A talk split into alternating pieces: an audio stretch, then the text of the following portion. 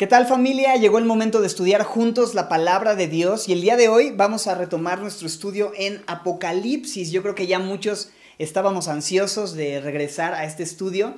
Eh, estudiamos la Biblia verso por verso y Dios nos ha traído de una forma muy natural hasta este último libro después de haber estudiado prácticamente todo el Nuevo Testamento. Y comenzamos hace un tiempo atrás el estudio de Apocalipsis, pero justo al comenzar este tiempo de cuarentena, eh, tuvimos una pausa, estuvimos en esta serie No temeremos y antes de, la serie No temeremos llegamos hasta Apocalipsis 9. Pero es muy bello ver cómo justo en este tiempo de cuarentena, Dios, que tú sabes, es quien añade cada día a su iglesia a los que han de ser salvos, eh, nos ha permitido eso, recibir un montón de nuevos semillosos, de nuevos hermanos que muchos de ellos no conocen el edificio de semilla porque todo lo que han hecho es congregarse en línea porque ahí es donde el Señor los alcanzó. Pero es bien padre poder estudiar juntos la palabra y, y acompañar a estos hermanos que recién estamos conociendo, que están conociendo y comenzando a caminar con el Señor en este tiempo. Así es que lo que vamos a hacer es recapitular un poquito lo que hemos estudiado hasta este punto en Apocalipsis. Es un libro increíble y la idea es que juntos podamos ir avanzando y por supuesto que a los que ya hemos estudiado estos primeros capítulos no nos hará nada mal recapitular, recordar las verdades tan importantes que podemos ver en los primeros capítulos de este libro. Así es que, habiendo dicho esto, vamos a dar lectura a los primeros tres versículos del capítulo 1 y después oramos y comenzamos. Dice así Apocalipsis capítulo 1. La revelación de Jesucristo que Dios le dio para manifestar a sus siervos las cosas que deben suceder pronto y la declaró enviándola por medio de su ángel a su siervo Juan, que ha dado testimonio de la palabra de Dios y del testimonio de Jesucristo y de todas las cosas que ha visto. Bienaventurado el que lee y los que oyen las palabras de esta profecía y guardan las cosas en ella escritas, porque el tiempo está cerca. Señor, dirígenos a través de este estudio bíblico, permítenos recapitular todo este capítulo 1 y poder eh, voltear a ver a Jesucristo y al conocerle, al contemplarle, ser transformados, ser renovados y refrescados por su presencia, por su persona, por su obra. Pedimos esto y más y dirígenos en este estudio de Apocalipsis nuevamente, Señor. Gracias por la oportunidad de abrir este libro con libertad en Cristo Jesús. Amén. Amén. Muy bien. En el versículo 1 vemos eh, esta primera frase, la revelación de Jesucristo. Y si tú lees en griego esta frase, la frase griega sonaría algo así como Apocalipsis y Jesús Cristos, porque Apocalipsis es la palabra griega que significa revelación. Nosotros tenemos nuestra palabra Apocalipsis como una transliteración de la palabra en griego, pero Apocalipsis es justo eso, revelación y justo lo que dice la primera frase, la revelación de Jesucristo. Ahora, un diccionario traduce esta palabra revelar de la siguiente manera descubrir o hacer saber cosas que son secretas o ignoradas especialmente. Comunicar Dios a los hombres cosas que estos no pueden saber por sí mismos. Y, y, es así, Apocalipsis nos muestra eso, una revelación que Dios trae acerca de ciertamente cosas sobre el futuro, acerca de su juicio, acerca de los últimos tiempos, pero sobre todo acerca de Jesús. Hemos hablado las últimas semanas de que toda la Biblia habla acerca de Jesús y este libro no es la excepción. El tema central de Apocalipsis es Jesús y es en conocer a Jesús en donde vamos a enfocarnos. Ese es, el enfoque del estudio de Apocalipsis, conocer a Jesús. Así que vemos que desde el versículo 1 ya queda muy claro cuál es el tema del libro. La revelación de Jesucristo. Pero una vez más, esto es importante porque realmente la palabra Apocalipsis en nuestra cultura el día de hoy como que ha perdido el sentido realmente de su verdadero significado, ¿no? Como que el día de hoy escuchamos hablar de apocalipsis y pensamos en algo que debe darnos miedo, ¿no? Como que van a llegar los zombies o algo así. Tan solo piensa, si sale una película llamada Apocalipsis, ¿de qué crees que se trate, no? ¿De qué te imaginas que trataría? Seguramente muchos pensarían en eso, ¿no? Como que el fin del mundo o algo por el estilo. Pero esa es la idea que tenemos muy por, lo que el mundo dice. Sin embargo, Apocalipsis tiene más que ver em, con revelación, como decíamos. Apocalipsis no es, no es un libro de temor o de morbo. Sí vamos a ver en Apocalipsis el fin, pero no tanto lo, lo, entiendas como el fin de una película de terror, sino más bien como el fin de una película de amor, si pudiéramos ponerlo de cierta manera, porque Apocalipsis nos va a mostrar que al final vamos a estar todos reunidos con nuestro Salvador, quien nos amó, y vamos a estar eternamente con Él, y ese va a ser, por decirlo así, nuestro verdadero y vivieron felices para siempre. Apocalipsis es y vivieron felices para siempre de alguna manera. Entonces sí, Apocalipsis va a tener momentos muy intensos, cosas muy fuertes, porque vamos a ver la ira y el juicio de Dios derramados sobre la tierra, pero aún en eso vamos a conocer más a Jesús, vamos a conocer su justicia perfecta, cómo es que Él le va a poner final de una vez por todas un día a la maldad y va a pagar toda injusticia que se ha hecho, pero también podremos conocer más de su amor, de su misericordia, Vamos a, por supuesto, ver su ira en contra del pecado, ¿no? Y ahí es donde vemos la misericordia de Dios, el amor, que Él va a juzgar justamente al mundo eh, de su pecado. Y, saber que nosotros merecíamos esa ira pero que Él decidió recibir en sí mismo la ira de Dios en la cruz para salvarnos y darnos vida eterna.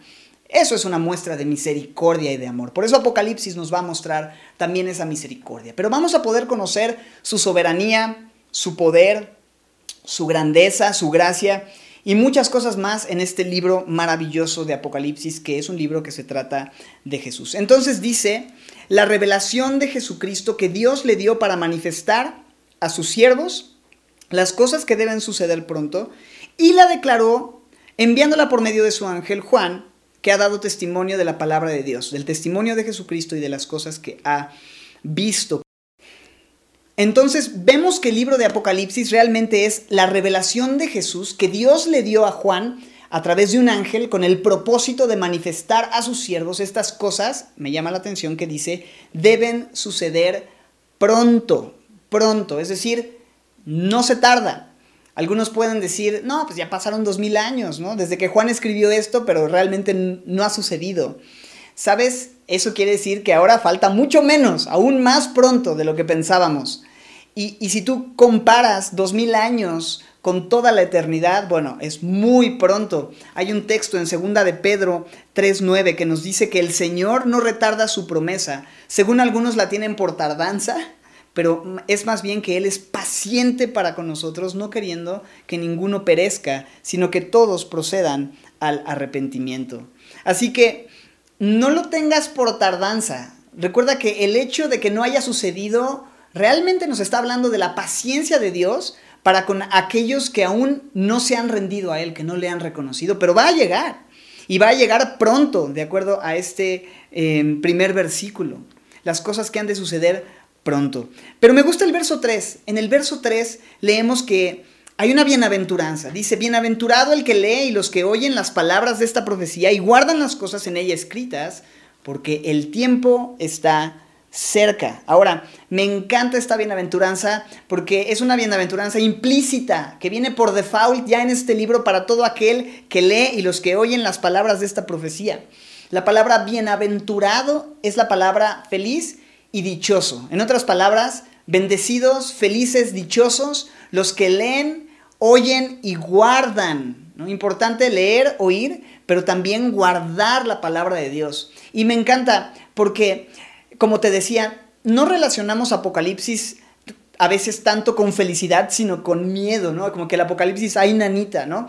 Pero aquí hay una promesa de que aquellos que leen, escuchan y guardan las palabras de este libro son realmente felices, son bienaventurados. ¿Y por qué bienaventurados? Bueno, por una parte, creo que por lo que ya se mencionó. Porque en este libro puedes conocer a Jesús y eso es lo mejor que le puede pasar a cualquier persona. Es lo mejor que te puede pasar, conocer a Jesús. Y eso es motivo de felicidad y de, y de dicha para los que leen oyen y guardan las palabras de este libro, porque ahí van a conocer a Jesús. Pero por otra parte, también creo que esta bienaventuranza tiene que ver con el contexto en el que Apocalipsis se escribe.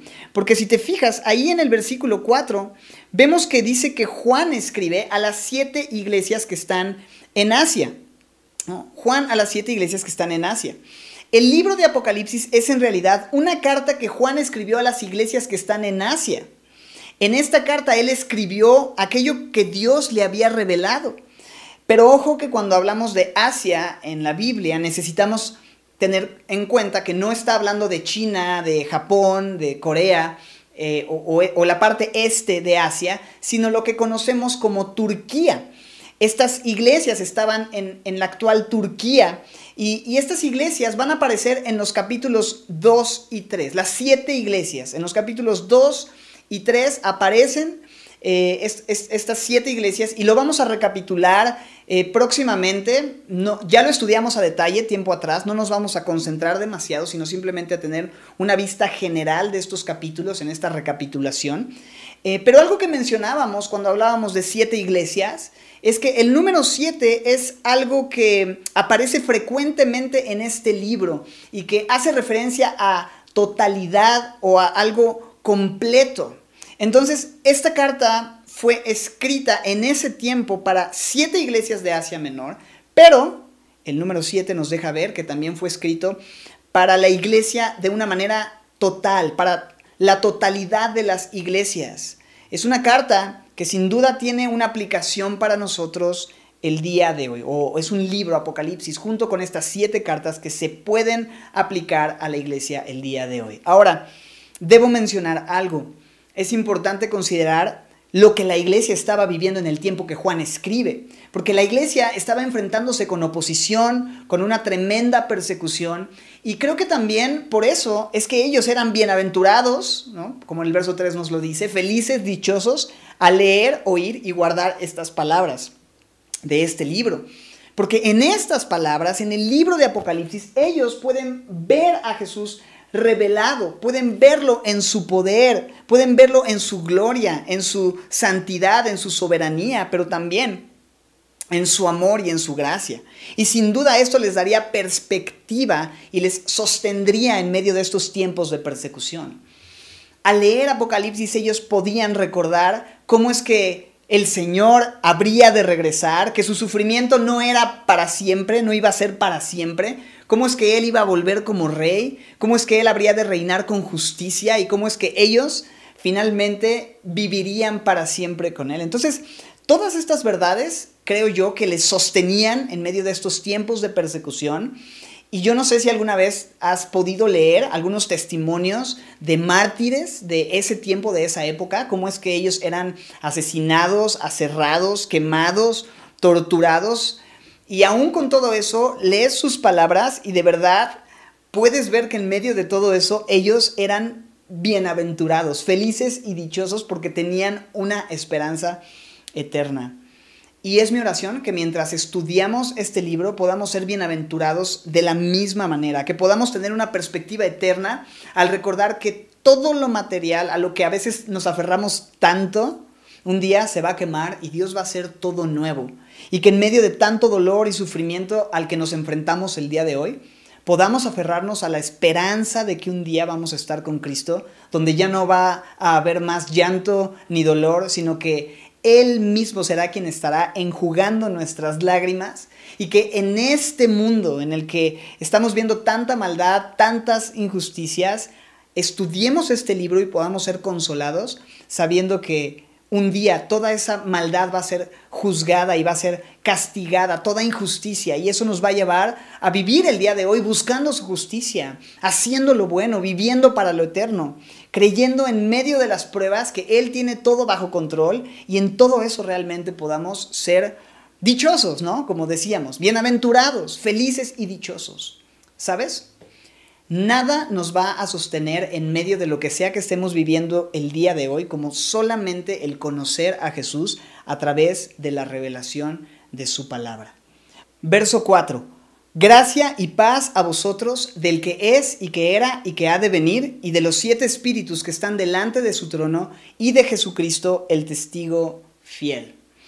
Ahora en este verso 4 vemos este saludo que se usaba comúnmente gracia y paz, pero Juan continúa en este saludo diciéndonos de dónde viene esta gracia y esta paz. Dicho sea de paso, recuerda que no puedes experimentar esta paz de Dios si no has recibido la gracia de Dios. Pero la gracia y la paz provienen básicamente de tres personas. Ahí en el versículo 4 nos dice eh, del que es, gracia y paz a vosotros, del que es y que era y que ha de venir. Y está haciendo referencia a una sola persona que es Dios mismo. Él es el que es, ¿no? No importa cuando escuches esto, Dios es el que es. Él no cambia, Él permanece siendo. Él no depende de nada ni de nadie para ser. Él es. Y era desde el principio y puedes ir eh, atrás y atrás y atrás en el tiempo y no existe un momento en el que, ah, ahí ya es demasiado atrás, ahí Dios todavía no nacía, ¿no? Dios todavía no era. No, Él siempre ha sido, Él es eterno. Y este Dios eterno es el que ahora es, pero también el que ha de venir. Pero no solamente nos dice el que era, el que es y el que ha de venir, sino que la gracia y la paz vienen no solamente de Dios, sino que sigue diciendo de los siete espíritus que están delante de su trono. Y como dijimos, el número siete habla de totalidad o algo completo. Así es que esto es una referencia al Espíritu Santo. Es decir, la gracia y la paz que tú y yo necesitamos provienen también del Espíritu Santo, de los siete espíritus de Dios, o la plenitud del Espíritu Santo, que de hecho el Espíritu Santo es Él mismo, es Dios mismo, su Espíritu, que Él ha enviado para morar en nosotros, en los creyentes. Pero la gracia y la paz no solo provienen del que es, el que era, el que ha de venir, de los siete espíritus que están delante de su trono, sino también, versículo 5, número 3, de Jesucristo, el testigo fiel. Entonces, recibimos gracia y paz de Jesucristo, de la misma manera como de Dios el Padre, del Espíritu Santo, también de Jesucristo. Y esto es una bella referencia a la Trinidad, que como hemos hablado, em, nos está mostrando que el Padre, el Espíritu y el Hijo son uno solo. Ahora, Apocalipsis tiene como su, su centro, su tema central a Jesucristo. Y Juan va a comenzar desde el saludo a hablarnos acerca de Jesucristo y vamos a ver quién es, lo que Él ha hecho y lo que Él hará. Porque dice ahí en el versículo, en el versículo 5, Jesucristo el testigo fiel, el primogénito de los muertos, el soberano de los reyes de la tierra. Me gusta esto de el testigo fiel, porque habla de un testigo que nunca miente, alguien que es completamente confiable y podemos confiar en él, el testigo fiel, pero también el primogénito de los muertos. Esto habla de su resurrección, de que él es y ha sido el primero en resucitar para no volver a morir. Pero también dice ahí en el verso 5, el soberano de los reyes de la tierra. Muchos reyes y autoridades pueden tener poder en esta tierra, pero no hay nadie como Jesús. No hay nadie como nuestro rey que es soberano por encima de todos los reyes que existen. Y este Jesús, mira lo que hizo. Este testigo fiel, primogénito, soberano de los reyes, hizo algo. Dice, nos amó y nos lavó de nuestros pecados con su sangre y nos hizo reyes y sacerdotes para Dios, su Padre. Y nada puede lavar tus pecados y mis pecados como solo la sangre de Cristo. Y Él ha dado su sangre porque nos ama. Entonces, no solo nos lavó, sino que, o sea, nos amó, nos lavó. Y no solamente, ok, los lavo, pero los dejo fuera, sino que nos hizo reyes y sacerdotes, nos incluyó. Y es muy interesante porque en tiempos bíblicos solamente eran reyes y sacerdotes los que tenían acceso a Dios. Y eso me hace ver que Él nos ha puesto en una posición en donde tú y yo podemos tener ese acceso confiado a su trono.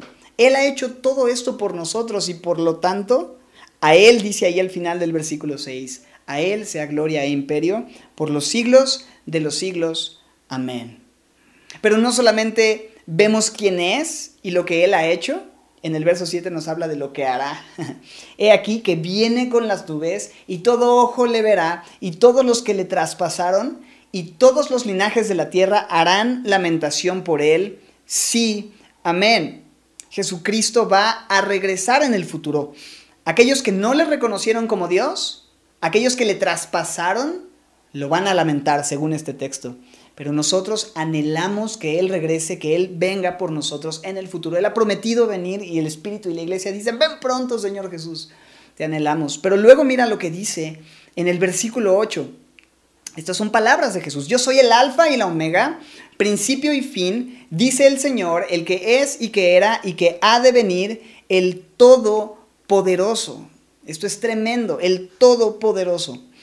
Jesucristo mismo dice el alfa y la omega, la primera y la última letra del alfabeto griego.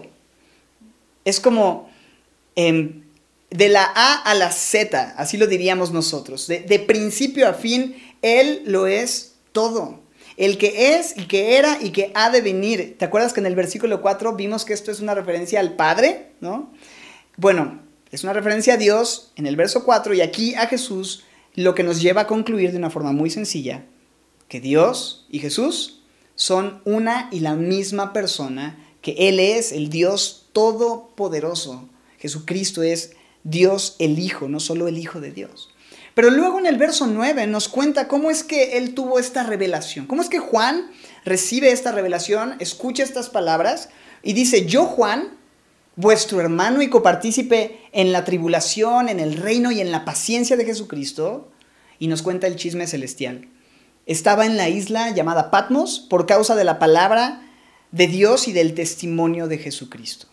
Juan estaba experimentando en su propia vida esta terrible persecución que se, que se, estaba enfrentando en la iglesia primitiva y dice que él fue a esta isla llamada Patmos por causa de la palabra de Dios y el testimonio de Jesucristo. Ahora, la tradición, esto no lo dice la Biblia, pero la tradición nos, nos cuenta que en medio de esta terrible persecución contra los cristianos, ellos intentaron matar a Juan, al apóstol Juan, poniéndolo en una olla de aceite hirviendo, pero así como Dios guardó, ¿te acuerdas? A los amigos de Daniel en el horno de fuego, de la misma manera Juan no se quemaba y no pueden matarlo y al no poder matarlo deciden desterrarlo a una isla llamada Patmos.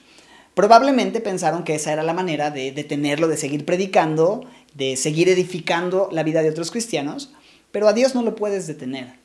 Y en esa isla de Patmos es donde Dios se revela y, le revela el Apocalipsis a Juan. Y esto, es, esta revelación sin duda iba a traer un tremendo ánimo y edificación, no solamente a los cristianos de la iglesia primitiva, sino a todas las generaciones de cristianos hasta el día de hoy. Entonces, está en Patmos y no te imagines esta isla de Patmos como Cozumel o Hawái o, algo así. Él no estaba de vacaciones ahí, él estaba experimentando esta forma de castigo del primer siglo, las condiciones en las que se encontraban aquellos presos em, eran de un trabajo arduo, vigilados por soldados romanos con poca comida, con ropa insuficiente.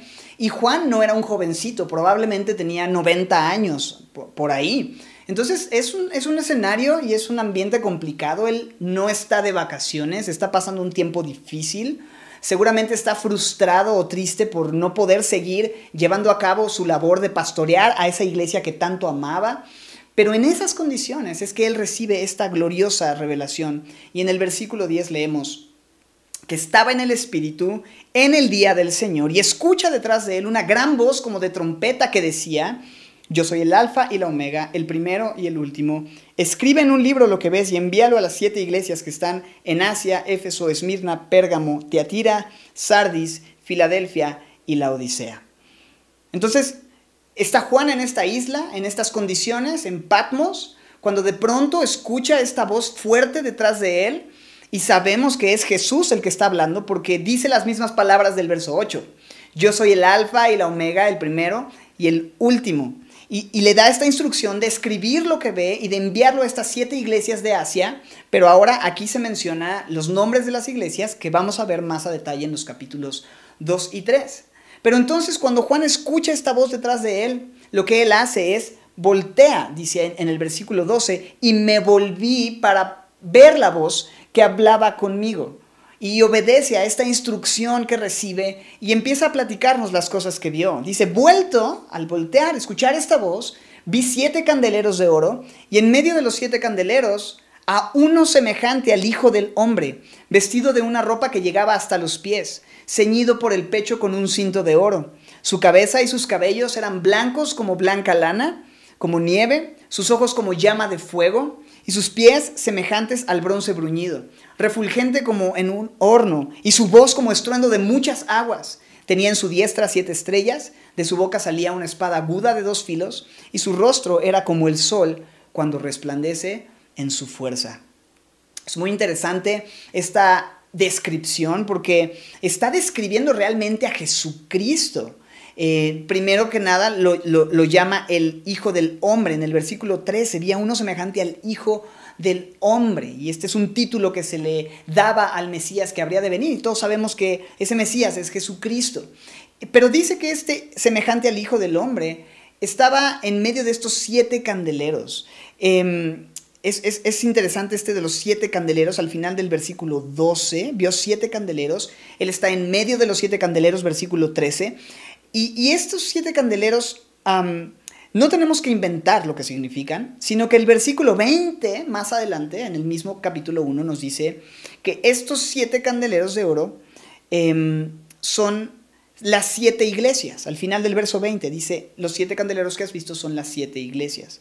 Entonces, no tenemos duda de que estos siete candeleros representan esas siete iglesias, la totalidad de las iglesias que, que son realmente llamadas a ser la luz del mundo. Jesucristo habló a la iglesia y a los creyentes y dijo, ustedes son la luz del mundo. Entonces, como candeleros, la iglesia alumbra en medio de la oscuridad y Jesucristo camina en medio de su iglesia. Pero luego vemos la descripción de su vestimenta. Es, es, interesante, el verso 13 nos dice que él tenía un vestido que llegaba hasta los pies y estaba ceñido por el pecho con un cinto de oro. Cuando tú observas en la palabra, te das cuenta que esta es la descripción de la ropa que usaban los sacerdotes, que eran aquellos que venían en nombre del pueblo delante de Dios para interceder por el pueblo ante Dios. Y no es otra cosa sino una descripción de Jesús como nuestro gran sumo sacerdote. El libro de Hebreos en el capítulo 4, versículos 14 al 16 nos dice de la siguiente manera. Por tanto, teniendo un gran sumo sacerdote que traspasó los cielos, Jesús, el Hijo de Dios, retengamos nuestra profesión, porque no tenemos un sumo sacerdote que no pueda compadecerse de nuestras debilidades, sino uno que fue tentado en todo según nuestra semejanza, pero sin pecado. Acerquémonos pues confiadamente al trono de la gracia para alcanzar misericordia y hallar gracia para el oportuno socorro. Así es que esta es la función que vemos por parte de Jesucristo como nuestro gran sumo sacerdote en su vestimenta, pero en el verso 14 sigue describiendo su apariencia eh, al respecto de su cabeza y sus cabellos, los cuales dice eran blancos como blanca lana, como nieve. Y bien creo que esto puede estar hablando de lo puro y lo blanco de su santidad, pero también dice sus ojos como llama de fuego. Ahí mismo en el verso 14, sus ojos como llama de fuego. Y así como el fuego purifica el oro y lo revela y quema hasta la impureza más pequeña, nos damos cuenta que sus ojos pueden verlo todo. Y, sus ojos son como ese fuego que purifica y quema, pero creo que también el fuego habla de su justo juicio. Me hace recordar en Hebreos 4:13, un versículo adelante, después de hablar de la palabra de Dios, que es viva y eficaz, dice que no hay cosa creada que no sea manifiesta en su presencia, antes bien todas las cosas están desnudas y abiertas a los ojos de aquel a quien tenemos que dar cuenta. Sus ojos como llama de fuego, de fuego lo examinan todo, absolutamente todo. En el versículo 15 seguimos leyendo que sus pies eran semejantes al bronce, bruñido, refulgente como en un horno. Este bronce, como un metal pesado, bien puede representar esta estabilidad y firmeza de su gobierno, de su reino. Como es que Jesucristo no cambia y nadie puede moverlo. No, puedes, no puedes empujarlo y quitarlo y moverlo. Él está con estos pies eh, semejances al bronce bruñido, refulgente como en un horno, pero también dice que su voz es como estruendo de muchas aguas. ¿no? Lo podemos relacionar con este sonido de cataratas, que es fuerte, que es consistente. Y no puedes no escucharlo, no, puedes hacer oídos sordos cuando él habla. Dice que tenía en su diestra, en su mano derecha, siete estrellas, ahí en el verso 16, siete estrellas. Y ya en el versículo 20 vimos o, vemos que estas siete estrellas son los ángeles de siete iglesias. Esta palabra ángel es la palabra mensajero que habla o puede hacer referencia de un pastor, aquel que lleva la palabra y el mensaje de Dios, lo que nos hace entender que Dios tiene en su mano derecha a los pastores. Y, eso nos habla de su cuidado por su iglesia, por aquellos que llevan su mensaje, no solamente los pastores de una iglesia, sino todo aquel que es un mensajero enviado para compartir la palabra de Dios. También dice en el verso 16 que de su boca salía una espada aguda de dos filos, lo cual no creo que nos deje lugar a dudas de esta referencia, cómo es que su palabra es viva y eficaz. ¿Te acuerdas? Hebreos 4:12.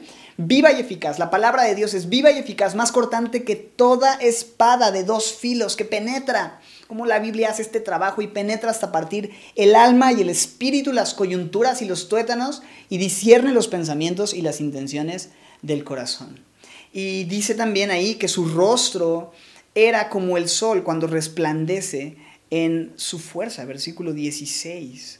Entonces, vemos esta visión que tuvo Juan de Jesús glorificado, que culmina con una descripción de esta gloria radiante que se veía en su rostro, que, que era como el cenit, como el sol en su punto más alto, al mediodía. Y esto creo que habla de esta magnificencia, de esta gloria que no es fácil de ver. Intenta mirar al sol en, en su momento de mayor esplendor en el día no puedes mirarle sin que te afecte. Así como no se puede mirar al sol directamente brillando en toda su fuerza y, que no te pase nada, tampoco puedes encontrarte con Jesucristo y su gloria y, que no te afecte de alguna manera. Por ahí alguien tuiteaba la siguiente frase. El sol puede quemar tus ojos a una distancia de 148 millones de kilómetros. ¿Y esperas entrar casualmente en la presencia de su hacedor? De su creador, del creador del sol. Esto es, muy fuerte, ver la imagen gloriosa, esta descripción gloriosa de Jesús que nos habla, sí, de su obra de intercesión como sumo sacerdote, pero también de su santidad, de su omnisciencia, de su juicio, de su fidelidad, de su cuidado, pero también de su palabra, de su gloria y magnificencia. Y esta revelación mis hermanos, es tan tremenda, lo que Juan ve es tan glorioso. Ahorita lo pasamos realmente muy rápido, pero, pero esto, esto toma tiempo. ¿no? observar esto y, procesar esto y verlo eh, trae un impacto tan tremendo a la vida de Juan que en el verso 17 él dice, cuando le vi, caí como muerto a sus pies. Y es que lo único lógico que puede pasarte en respuesta a ver esta revelación de Jesús de una forma tan nítida y tan tremenda es caer a sus pies. ¿Quién puede sostenerse en pie delante de Dios? O sea, cuando su santidad pone en evidencia tu absoluta pecaminosidad y nos vemos tan indignos y nos vemos así incapaces de estar en su santa presencia, lo único que nos queda es caer rendidos a sus pies. Pero vemos lo que, Jesús le, dice a Juan en el verso 17. Jesús habla de nuevo y le dice, dice que puso su diestra sobre él. Dice, puso su diestra sobre mí diciéndome, no temas, no temas. Yo soy el primero y el último, el que vivo, estuve muerto, mas he aquí que vivo por los siglos de los siglos y tengo las llaves de la muerte y del Hades. Escribe las cosas que has visto, las que son y las que han de ser después de estas. Esto es tremendo, porque Juan, lógicamente, al ver esta revelación, cae. Es tremendo, es glorioso, pero lo primero que Jesús hace es tomarle y decirle, no temas. Y, podríamos seguir entonces con nuestra serie No temeremos, Cuando Jesús te dice, se revela tu vida y te dice, hey, sí, soy glorioso, no, no, no mereces verme, caíste como muerto porque no tienes alternativa, pero sabes qué, no temas. ¿Por qué? No le dice, no temas, no, no temas porque tú eres un campeón, ¿no? Tú te mereces estar aquí delante de mí viéndome porque tú fuiste una buena persona y, porque eres una buena persona yo no te voy a hacer daño, no eres tan pecador. No, no le dice nada de eso. Le dice, no temas, y, y me encanta esto, porque yo soy. Jesús lo lleva a mirarlo a Él una vez más, a ver que si puede no temer es por quien es Jesús, que si puede estar delante de Él es por lo que Jesús ha hecho. Y contigo y conmigo es igual. Si tenemos la confianza de que podemos verlo cara a cara sin ser consumidos, no es por quienes somos nosotros, sino por quien Él es y lo que Él ha hecho por nosotros. Y dice, no temas, yo soy el primero y el último. Yo soy todo, el que vivo y estuve muerto, mas he aquí que vivo por los siglos de los siglos, haciendo esta referencia a su muerte y resurrección. Jesucristo murió y resucitó y no volverá a morir, sino que ahora vive para siempre. Y gracias a su muerte y resurrección, Dice ahí, yo tengo las llaves entonces de la muerte y del Hades, como, como, resultado de su resurrección y de haber vencido a la muerte. Él tiene las llaves de la muerte y del Hades. Y, me encanta esto. La muerte y el Hades son dos expresiones que se refieren a lo mismo. Y, y a lo que se refieren es sencillo. Se refieren a que Él es el único que decide quién vive y quién muere y cuándo muere. Y esta es una seguridad tremenda que tú y yo necesitamos tener y podemos tener en este tiempo. Las llaves de la muerte no las tiene el destino, no las tiene Satanás, mucho menos las tiene un virus, no las tiene nadie. Las llaves de la muerte y del Hades las tiene Jesús. Él es Señor, Él es soberano y Él es el único que puede dar la vida eterna. Él es el único que puede dar la vida o permitir la muerte. Luego en el verso 19 Juan recibe esta instrucción directamente de parte de Jesús. Escribe las cosas que has visto, las que son y las que han de ser después de estas. Este versículo es versículo clave en el libro de Apocalipsis porque es el bosquejo del libro. Y esto es lo que Juan registra em, como un bosquejo en Apocalipsis. Realmente vemos tres secciones. Las cosas que has visto, las cosas que son y las que han de ser después de estas. Las cosas que has visto es justamente lo que estudiamos en esta enseñanza hoy, el capítulo 1, donde Juan describe lo que vio. ¿Y qué vio? O a quien vio, mejor dicho, a Jesucristo revelado de una forma realmente gloriosa. Pero luego dice, escribe las cosas que has visto, capítulo 1, las cosas que son, estos son los capítulos 2 y 3, que son estas cosas eh, del tiempo presente, los, los capítulos que nos hablan acerca de estas cartas que están dirigidas a las iglesias, las siete iglesias. En los capítulos 2 y 3 aparecen estas siete cartas a las siete iglesias representando la era de la iglesia, el tiempo presente que se está viviendo. Pero luego, en el capítulo 3, Juan va a comenzar a describirnos las cosas que serán después de estas y es donde va a hablar de todo aquello que va a suceder en el futuro al terminar la era de la iglesia las cosas que han de suceder después de estas cosas presentes. Entonces, estamos regresando a este verso 19, o mejor dicho, estaremos regresando a este verso 19 para seguir el bosquejo natural que se presenta en, en esta porción. Las cosas que has visto, las cosas que son, las que han de suceder después de estas, y finalmente en el versículo 20 del capítulo 1 encontramos la explicación de las estrellas y los candeleros, dice el misterio de las siete estrellas que has visto en mi diestra y los siete candeleros de oro. Aquí está revelado. Las siete estrellas son siete ángeles de siete iglesias. Los siete candeleros que has visto son las siete iglesias. Tanto en un candelero como en una estrella se emana cierta luz. Y tanto aquellos que llevan el mensaje como la iglesia misma somos llamados a ser la luz del mundo. Y es así como concluye el capítulo 1. Es una vista rápida del capítulo 1 simplemente para poder tener una idea general eh, dónde estamos parados, cómo comienza el libro, cómo arranca, cuáles son las cosas que has visto de la primera parte del bosquejo, el capítulo 1.